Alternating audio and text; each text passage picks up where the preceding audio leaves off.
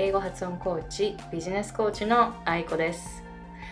It's Aiko, and I'm an American English pronunciation coach and business coach based in Hawaii. このチャンネルでは皆さんがコーチとして自己犠牲をやめて働く時間を減らしていかに収入を増やしていくかというそういうシステムを作るお手伝いをするチャンネルです今日のトピックはコーチとして自己犠牲をやめて自分の人生を取り戻すにはどうしたらいいかっていう3つのポイントを紹介したいなと思います。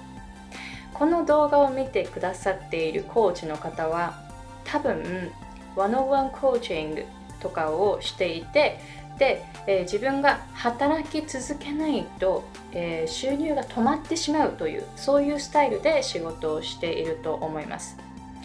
そうなると休めなくなるんですよね。で休むと収入止まってしまいますからね、えー、なのでいつまでたってもこう自分がずっと働き続けないといけないというそして休みもなかなか取れないというそういう中で生活している方がこの動画を見てくださっていると思います。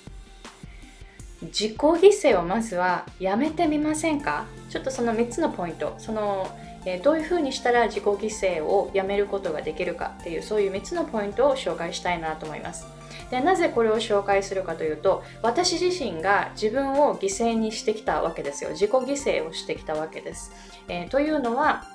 えー、まずはその働きすぎになってしまっていてで鬱になっていたでやっぱり自分がずっと働かないと働き続けないといけないですから、えー、ずっとそのバケーションとかそういうのを取らずにですねずっと働き続けていたということもありますそうなると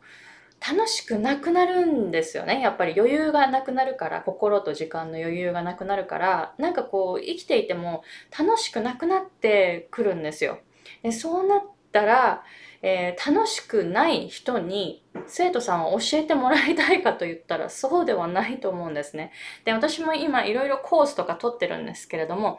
えー、自分の人生を楽しめてない人からは学びたくないと思うんですよ。これが、あの、私の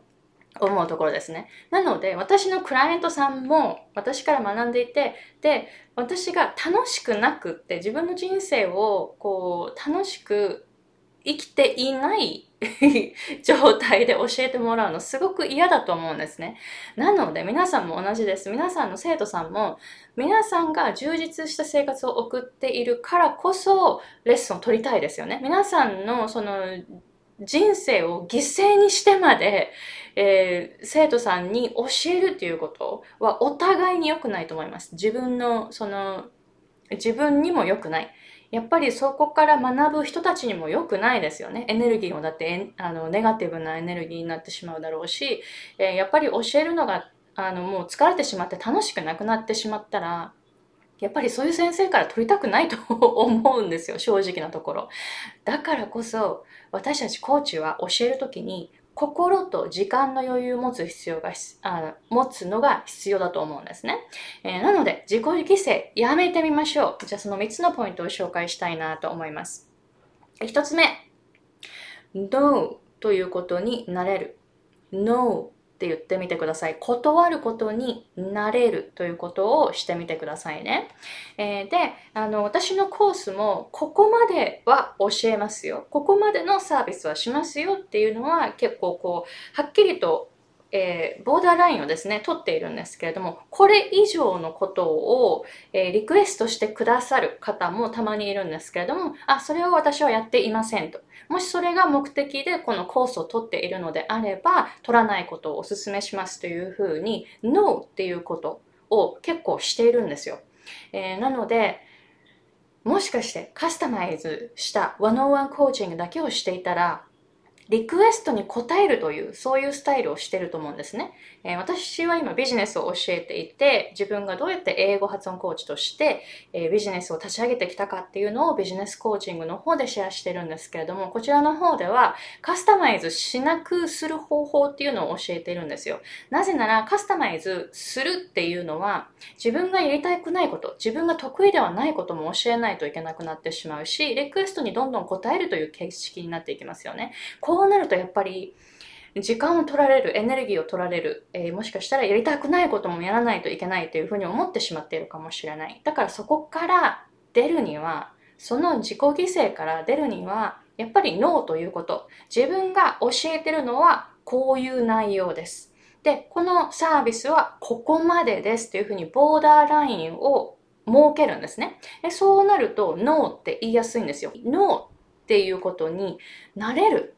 これをまずはやってみてくださいね。そうするとやっぱり自分の人生を取り戻せるんですよ。で、生徒さんは絶対そういう人から学びたいと思います。自己犠牲にして何でも人のため、えー、自分は楽しくなくても他の人の幸せのために一生懸命働くっていうスタイルの人から学びたいと思いますか？私は学びたくないです。私がコーチを、えー、選ぶとき、自分のその、えー、コーチを選ぶときは、そのコーチの方自身が人生を楽しんでいるかっていうのを、えー、すごくこう、それを結構ですね、重要視しています。なぜならそういう人から学びたいんですよ。私はそういう人生を選んでいきたいですから。なので、No っていうことに慣れてみてくださいね。二つ目。二つ目は、休みの日を決めてみましょう。これ結構、あの、オンラインで教えている方は私も含めですけど休みの日を作るのってなかなか難しいんですよ。っていうのはやっぱりずっと家にいて仕事するっていうスタイルになってしまいますよね。オンラインで、えー、コーチング業をするっていうのは家にいることが多くなるんですよ。そのネット環境があるところではないといけないからやっぱり家になってしまいますよね。で、そうするともう起きた瞬間からクライアントさんのメールをチェックしたり、で、寝る直前までクライアントさんの質問に答えていたり、で、しかも7日間それをやってしまうという、1週間のうち、毎日それをやってしまうという、えそういうことがですね、えー、自分が、あのー、その環境を作り出しているんですけれども、その週7日働く。そして朝から晩まで、寝る瞬間までクライアントさんの質問に答えるとか、そういう生活がですね、えー、そういう風になってしまいがちになると思います。どうでしょうか、えー、私も実はそういう風になっていたんですよね。で、そうなると、完全にこの日は休みっていうのがなくなるんですよ。そうすると仕事とその休みの境がなくなってしまうんですね。で、もちろん、あの、家にいて、で、やっぱり好きなことを教えていますから、それ自体がこう仕事というよりはなんかこう趣味とか遊びとか楽しいことですので、えー、それもあって仕事と休みの境がなくなる、なくなっていくんですね。家でえー、コーチング業をオンラインで教えてるとこういう状態になってしまいます。なのでだからこそ自分で休みを決めないといけないです。自分でバケーションを決めないといけないです。えー、なので、例えば私の場合、今は日曜日は休みにしています。えー、で、クライアントさんから質問があっても、日曜日は答えないっていう風にしているんです。えー、で、えー、また月曜日にチェックするという風にしています。なので、えー、何を自分の中でルールとして設けているかというと、質問が来たらすぐに答える必要はない。24時間以内に答えるようにするっていう風にすると、日曜日を結構完全休みにすることができるんですね。なので、今もしかして7日間働いていらっしゃるコーチの方、結構多いと思います。コーチング業をしてしまうとやっぱり7日間働くってありますからね。そういう状態に陥ることありますからね。えー、なので、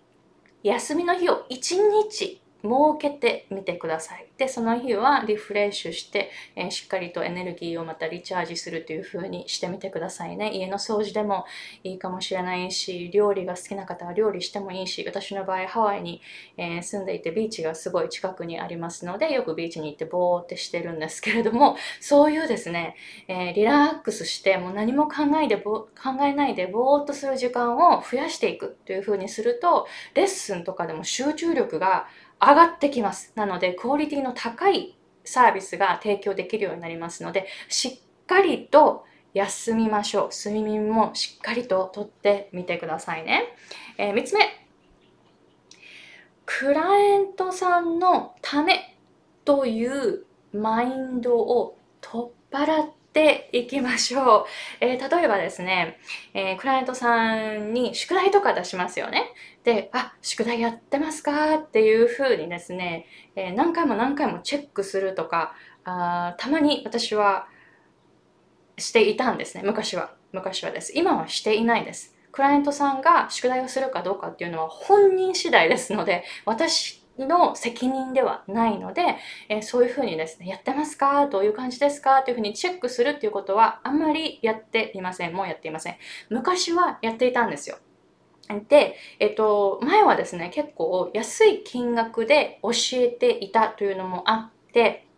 結構宿題を遅く出したり、宿題をやらなかったり、練習してこなかったりっていうこともあったんですね。やっぱり英語の発音って練習してるかどうかっていうのはもうすぐわかりますよね。あ、この、この方は先週1週間一切練習してこなかったんだなっていうのはわかりますからね。丸見えですからね。クライアントさんがどのくらい練習しているかっていうのは教える側にとっては丸見えなんですよ。だから、あ、練習してないっていうふうに思うと、あ、私のサービスが良くなかったのかなとか、えー、もっともっとこう、えー、サポートしなきゃとかそういう考えになってしまうんですよ。でも、でもですよ。クライアントさんが結果を出すかどうかは、コーチには一切関係ないです。コーチの責任ではないです。クライアントさんの責任です。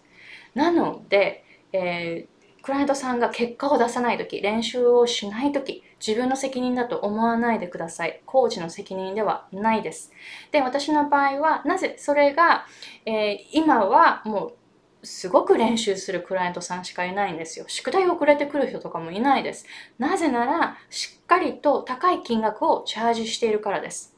なので、もうやる気のある人しか取れない金額設定になっているんですね。英語が絶対に必要だっていう人が取る金額にしてるんですよ。なので、英語発音は、あの、皆さんどんどんどんどん伸ばしていきます。自分で伸ばしていっています。私の責任ではないです。私の、私がクライアントさんの手取り足取りですね。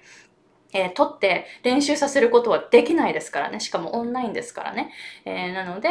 えー、私の責任ではない。でその、えー、やる気があるクライアントさんだけを集めるにはやっぱり高く金額をチャージすること。これが必要になっていきます。なのでもし皆さんがクライアントさんが練習してこない宿題遅れてくるああ自分のサービス良くないのかなって思っている方皆さんの責任じゃないです。金額が安いんですよ。なので、えー、そういうふうに考えてみてください。クライアントさんの結果を出すかどうかは皆さんとは直接関係がありません。これはクライアントさん自身の問題です。えー、なので、そういうふうにですね、まずはクライアントさんのやる気と自分の、えー、責任をですね、切り離してみましょう。しっかりとボーダーラインを、えー、取ってみてくださいね。そうすると自己犠牲をやめてで自分の人生を取り戻せるようになっていくと思います。どうですかこのエピソードもし役に立ったと思ったら Give me a thumbs up and don't forget to subscribe to my channel. Hit the bell button so that you get the notifications when a new episode is up. 今無料で働く時間を減らすためのマインドセット3つという動画を紹介していますので、ぜひ概要欄の方をチェックしてそちらの方からアクセスしてくださいね。ビジネスコースの方は12週間のビジネスコースを年に4回行っています。次回は9月の29日スタートです。2020年が終わるまでに働く時間を減らして収入を増やすシステムを作り始めてみませんか、えー、1名のみ、えー、まだ募集していますので、もし興味がある方は概要欄の方をチェックしてみてください。Okay, so thank you very much for watching and I will see you guys later. Bye!